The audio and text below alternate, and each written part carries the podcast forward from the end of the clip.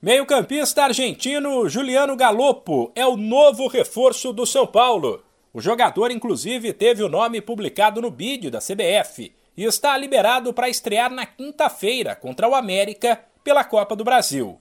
Aos 23 anos, Galopo, que estava no Banfield da Argentina, assinou com o tricolor por cinco temporadas. Apesar de o valor da negociação não ter sido revelado, a informação nos bastidores é que ele custou pouco mais de 30 milhões de reais. Com oito gols em 27 partidas neste ano, o meio-campista é visto como um dos nomes mais promissores do futebol argentino. Galopo chega para compensar a saída de Gabriel Sara para o futebol inglês.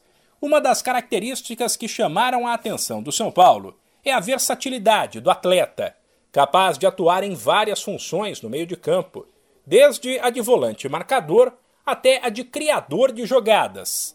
Galopo falou em orgulho por defender um clube tricampeão do mundo e em fazer história no São Paulo. Gigante, um clube muito grande, com a história de haber sido tricampeão mundial. La verdad que eso es algo que, que se habla mucho y, y se asocia enseguida con San Pablo, el tricampeón.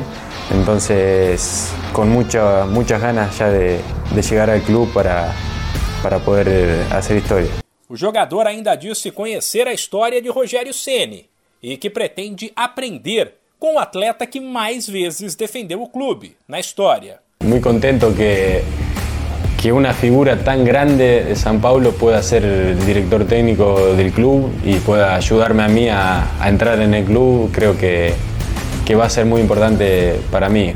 Uno siempre como argentino conoce a, a Rogelio a, como historia, sabemos la, la clase de arquero y, y, la cantidad de goles que marcaba de tiro libre, de falta. Y bueno, la verdad que va a ser un placer ser entrenado por él y, y tratar de, de mejorar mucho. Caso seja de fato relacionado, o Galopo pode não ser a única novidade do time para o duelo de quinta-feira, que vale vaga na semifinal da Copa do Brasil.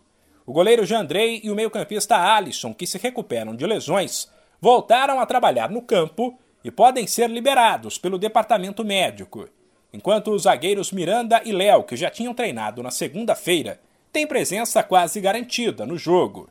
Já o meio-campista Patrick, com um problema na coxa, é a má notícia e tem chances mínimas de ser relacionado.